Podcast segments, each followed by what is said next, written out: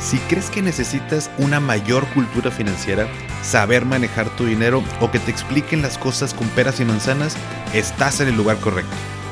¿Qué tal familia? Yo soy Paco Montoya y esto es Finanzas y Café, el podcast donde hablaremos de las finanzas más importantes, las tuyas. Sin más, comenzamos.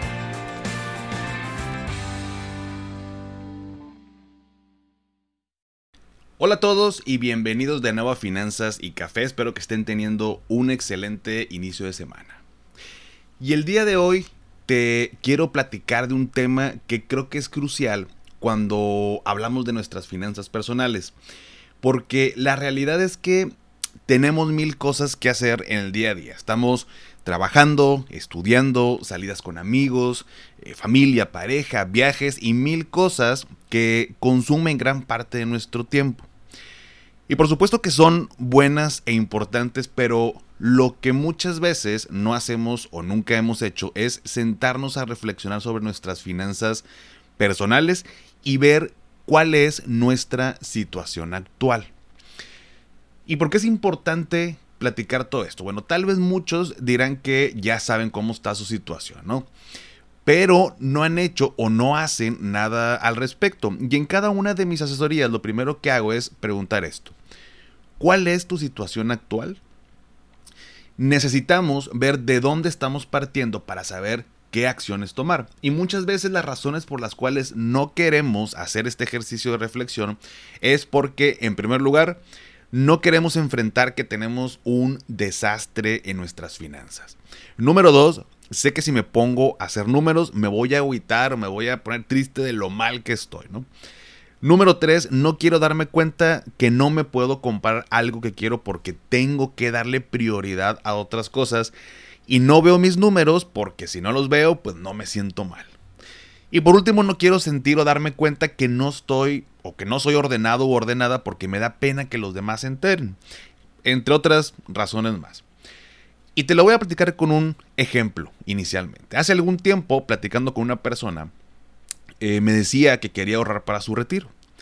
Dentro de la asesoría mencionó algo así como que a veces no le sobraba dinero y decidimos hacer un pequeño ejercicio de un presupuesto.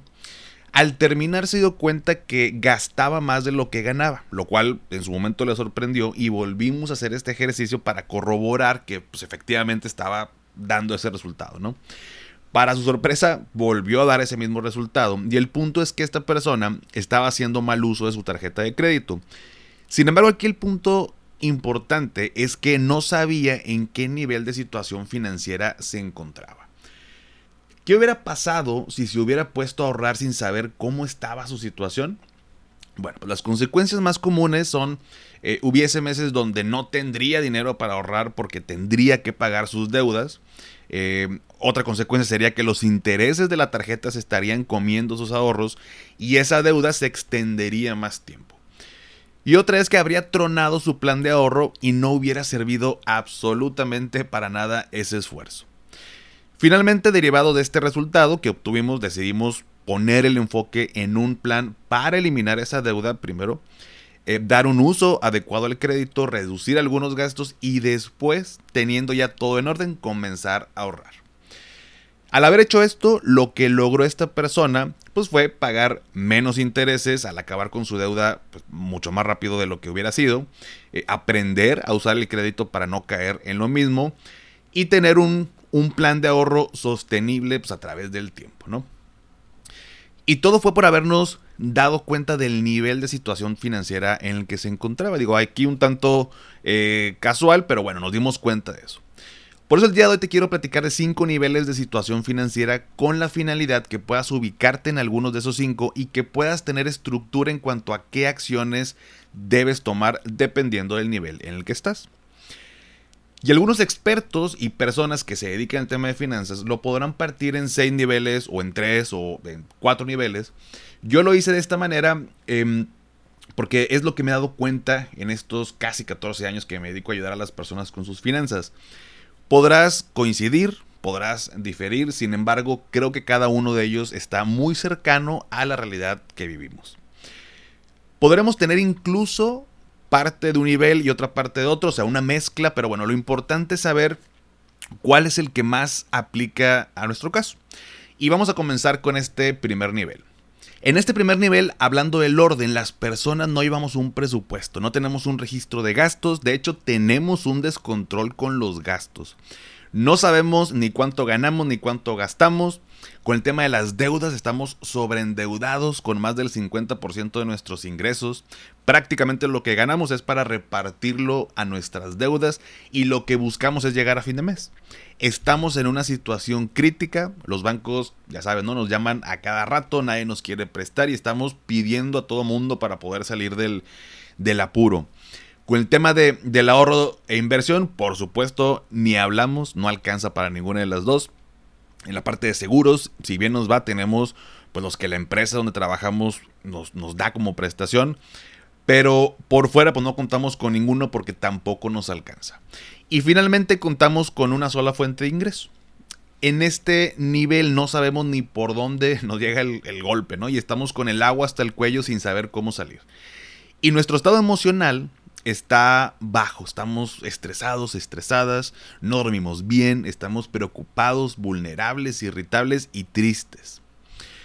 Entonces, si yo me encuentro en este, en este nivel, perdón, ¿qué debemos hacer si quiero salir de él? Bueno, pero en este primer nivel, y así como en todos los demás, es básico armar primero que nada un presupuesto, ya que esto nos ayuda siempre a llevar un control y, adicional, Debemos armar un plan para eliminar las deudas, para reducir o eliminar gastos. Nuestros esfuerzos e ingresos irán enfocados en primera instancia a salir de las deudas, a consolidar, en caso pues, de que sea posible, a una tasa menor para pagar menos intereses y nuestra actitud pues debe ir acorde a lo que estamos haciendo, ¿no? Si estoy en una situación así, entonces no realizar gastos innecesarios, porque bueno, también la parte mental juega un papel muy importante. El segundo nivel, ya tienes un presupuesto, ya le diste cierto orden a tus finanzas y ya tienes una noción de cuánto ganas y cuánto gastas y, en qué gastas sobre todo, ¿no? Sigues teniendo deudas, más o menos van del 30 al 50% de tus ingresos, pero ya estás aplicando tu plan para seguir reduciéndolas o de plano eliminarlas. En la parte del ahorro a veces te sobra dinero y lo puedes ver como, como un ahorro, pero lo que haces es que lo cuidas por si en algún momento te falta dinero para pagar algo, ¿no? Entonces, realmente no es para una meta, pero de perdido hay veces que tienes un extra que te sirve como ayuda. Todavía no hay un tema de inversión, seguimos en un plan de poner orden con, las deudas y estructurar el ahorro y las bases sobre todo. Eh, con el tema de seguros tienes pues, de la empresa eh, que te dan como prestación y emocionalmente te sientes un poquito mejor. Ahora, si estoy en este segundo nivel, ¿qué debo hacer para salir de la situación? Bueno, primero que nada, continuar con nuestro plan para reducir o eliminar deudas, aprender a elegir los instrumentos de crédito para darles un uso adecuado, sobre todo a las, tarjetas, proyectar nuestro presupuesto para anticipar gastos elevados y que no volvamos a caer en el mismo problema. Em, y con esto, bueno, después viene el tercer nivel, aquí ya tengo un, presupuesto y un control de mis gastos adecuados, sé cuánto gano, cuánto gasto ya soy más consciente al momento de tomar una decisión que impacte mis finanzas. Las deudas ya las tengo controladas y por debajo del 30% de mis ingresos, que es lo que recomiendan los expertos. En la parte del ahorro ya realizo algunas aportaciones, ya sea en la caja de ahorro de mi empresa o en un banco, pero bueno, falta hacerlo de, de mejor manera, en instituciones o instrumentos que me puedan dar más por mi dinero. Y ya empezamos a construir nuestro fondo de emergencia como primer meta, ¿no? Empezamos a ver más el construir nuestro patrimonio que el estar estresados por pagar nuestras cuentas.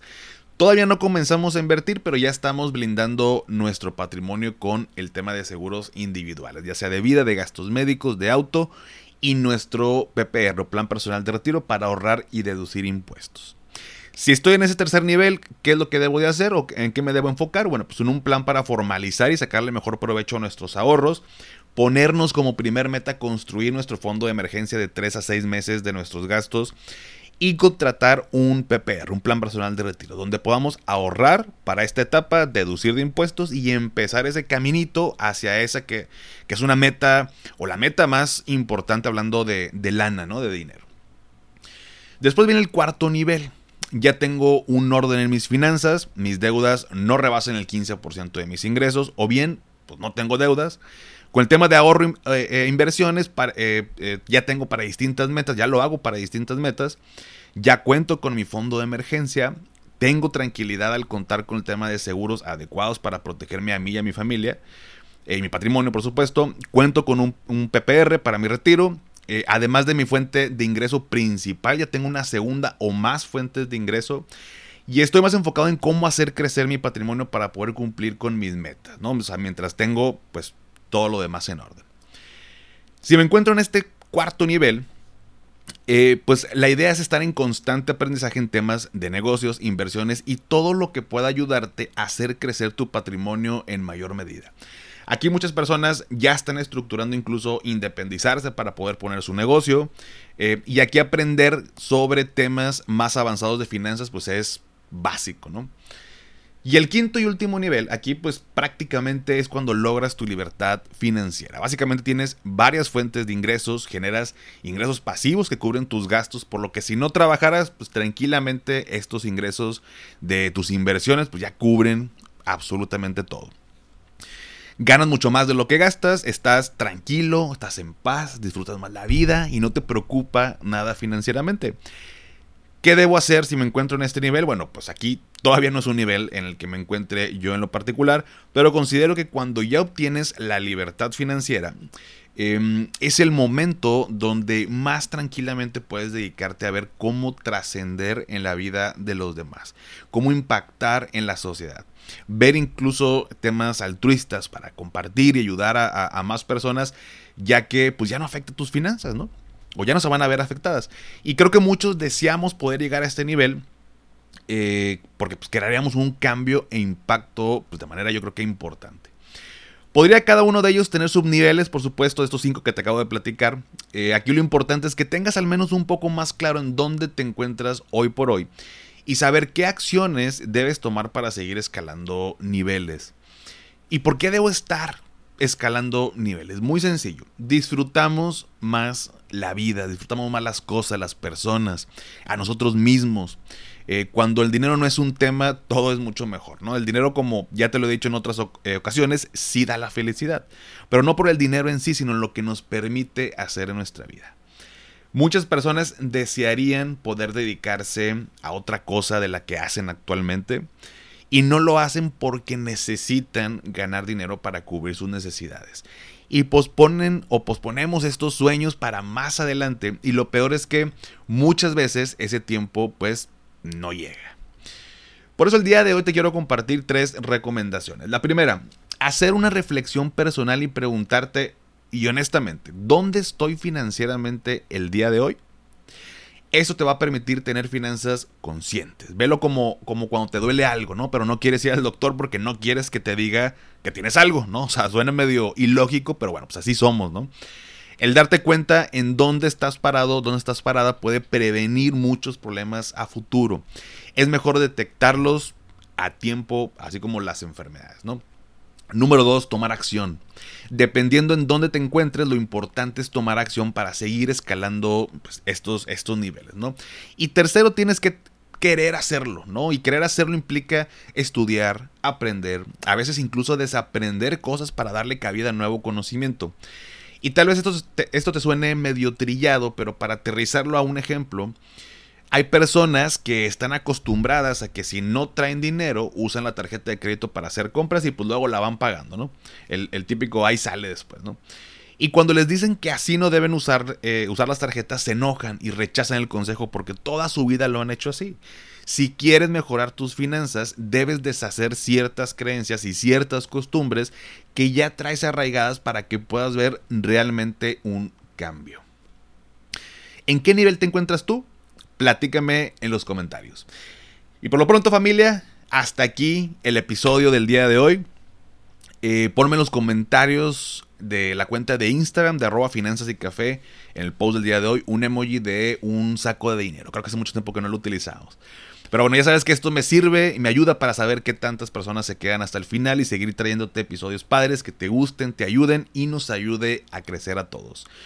Suscríbete a mi canal de YouTube Finanzas y Café, te dejo la liga en la descripción. Y si todavía no has calificado el podcast en Spotify desde la aplicación, me ayudarías muchísimo si me regalas 5 estrellas, obviamente solo si crees que las merezco y esto me ayuda a tener mayor visibilidad ante Spotify y llegar a muchas más personas.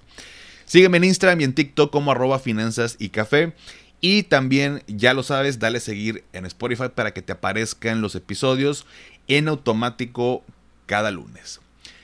Y antes de despedirme, recuerda, haz lo que te haga feliz, tómate un rico café, te mando un abrazo y espero que tengas un excelente inicio de semana. Hasta pronto.